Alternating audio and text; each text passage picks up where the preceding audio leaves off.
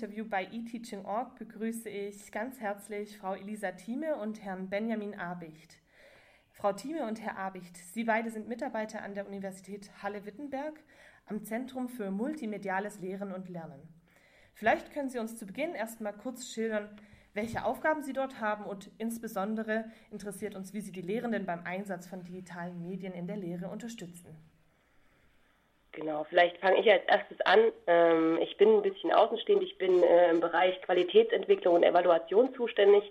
Das heißt, ähm, ich beschäftige mich mit ähm, der Lehrveranstaltungsevaluation äh, für multimediale äh, Lehrveranstaltungen und ich bin unter anderem zuständig für Umfragen an der Universität zum Bereich E-Learning und auch für den Lehrpreis, den Edward-Preis für multimediales Lehren und Lernen, der jährlich an der MLU vergeben wird. Genau. Genau, und bei mir ist es dann ähm, tatsächlich eher die Arbeit mit den Lehrenden. Also ich bin ähm, zuständig für die Beratung und die Betreuung der Lehrenden der MLU, ähm, eben hinsichtlich dem Einsatz multimedialer Lehre. Also das bezieht sich auf E-Klausuren oder Blended Learning Konzepte oder eben einfach die Anreicherung der Lehre mit multimedialen Mitteln. Mhm. Ähm, Frau Thieme, Sie haben seit dem Wintersemester 18-19 an der Universität Halle-Wittenberg sogenannte Lernlabore eingerichtet. Was kann ich mir denn darunter vorstellen?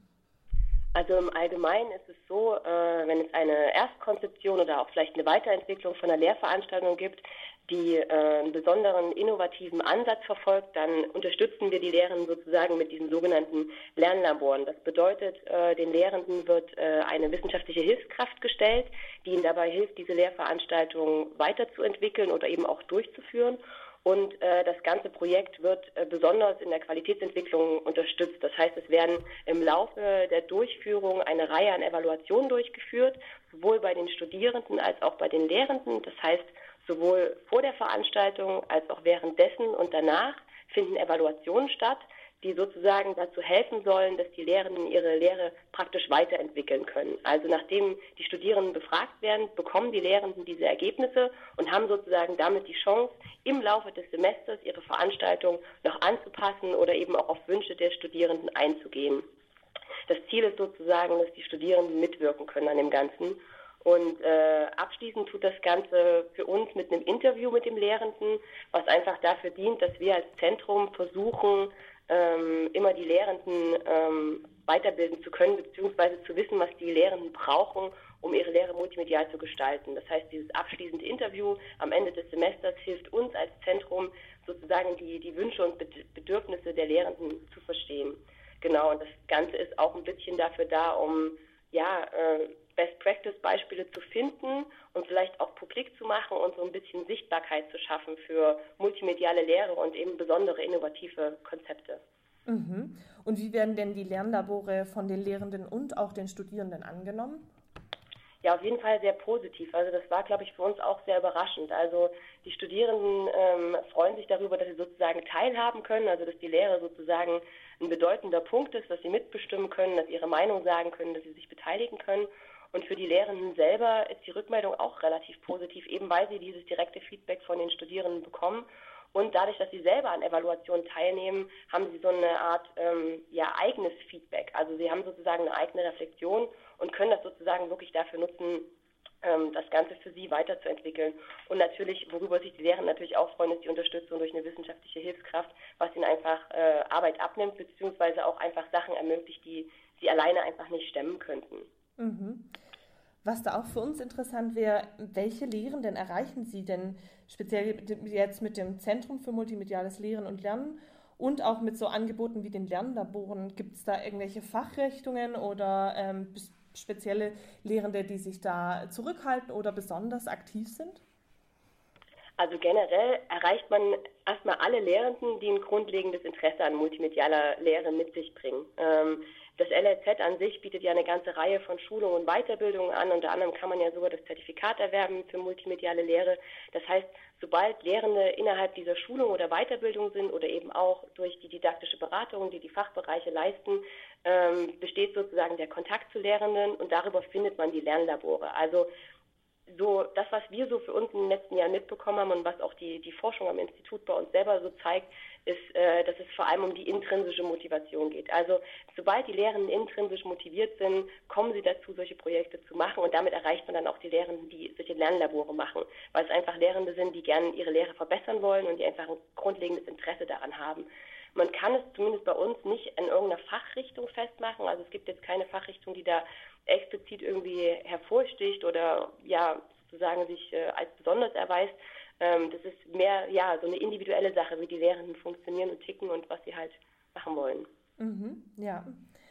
Ähm, und warum sind die Lernlabore Ihrer Ansicht nach jetzt ein geeignetes Instrument zur digitalen Hochschulbildung für die Universität Halle-Wittenberg? Naja, ich würde sagen, sie sind äh, Teil von einem größeren Blumenstrauß. Also mhm. das LRZ bietet, wie gesagt, äh, eine Reihe äh, von, von Maßnahmen an. Das eine oder das, ja, das, das Standbein des LRZ ist auf jeden Fall die Beratung, die das LRZ bietet. Das ist sozusagen der direkte Austausch mit den Lehrenden, wo sie sozusagen von uns Unterstützung bekommen. Dann die Weiterbildung, der Lehrpreis, den wir anbieten und auch die Lernlabore. Also es ist einfach äh, ein Teil von Möglichkeiten, wo sich sozusagen jeder Lehrende in Anführungsstrichen was aussuchen kann, was zu ihm passt. Also es ist einfach ja, Teil des Blumenstraußes, würde ich sagen. Okay. Und ergänzend einfach noch mit dabei, ja. Mhm. Genau. Ähm, nun zu Ihnen, Herr Abicht. Ähm, Sie haben eines der ersten Lehrkonzepte, welches im Rahmen dieser Lernlabore umgesetzt wurde, ein Twitter-Projekt, ähm, was wir auch bei uns im Portal vorstellen, ähm, begleitet, Sie und Ihre Kollegen und waren da direkt beteiligt. Vielleicht können Sie an diesem Beispiel schildern, wie ich mir so eine Betreuung der Lehrenden da vorstellen kann. Mhm. Also die Betreuungsart richtet sich natürlich immer ein bisschen nach dem, was es für ein Projekt ist. Also wie viel können wir auch machen, wie viel können wir ähm, unterstützen. Bei dem Projekt war es so, dass der Lehrende schon mit der Idee, das über dieses soziale Netzwerk ähm, zu machen, zu uns kam und sich eben damit aber nicht auskannte. Also er hatte quasi die Idee, das zu machen und hat dann bei uns Unterstützung gesucht, wie kann man das auch in der Lehrveranstaltung einbetten, was muss man da beachten, wie kann man die Studierenden ähm, auch so integrieren, dass für sie ein Mehrwert dabei herauskommt. Ähm, und dann gibt es quasi ein Ersttreffen, wo der Lehrende uns erstmal erzählt, was seine Idee ist, was sein Konzept ist, auch inhaltlich, weil wir ja natürlich nicht in jedem Seminar ähm, am Namen ablesen können, was da drin genau behandelt wird. Und dann werden erstmal gemeinsam Ideen gesammelt, wie kann man das so umsetzen, was muss man beachten. Ähm, bei dem Treffen war das jetzt relativ früh, das heißt, wir haben uns schon zwei bis drei Monate vor Semesterstart das erste Mal getroffen, um darüber zu reden, was bei größeren Projekten auch notwendig ist, um eben wirklich an alles zu denken und genug Zeit zu haben, das auch zu durchdenken eben.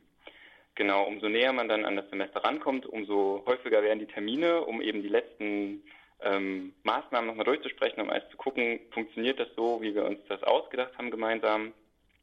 Und bei dem Twitter-Projekt ähm, ging es vor allen Dingen, wie gesagt, um so eine Feinjustierung. Das heißt, wir haben mit dem Lernenden besprochen, ähm, wie viele Tweets soll es geben, welche Inhaltsarten, was muss man beachten, auch hinsichtlich des Medieneinsatzes, so dass es am Ende funktioniert.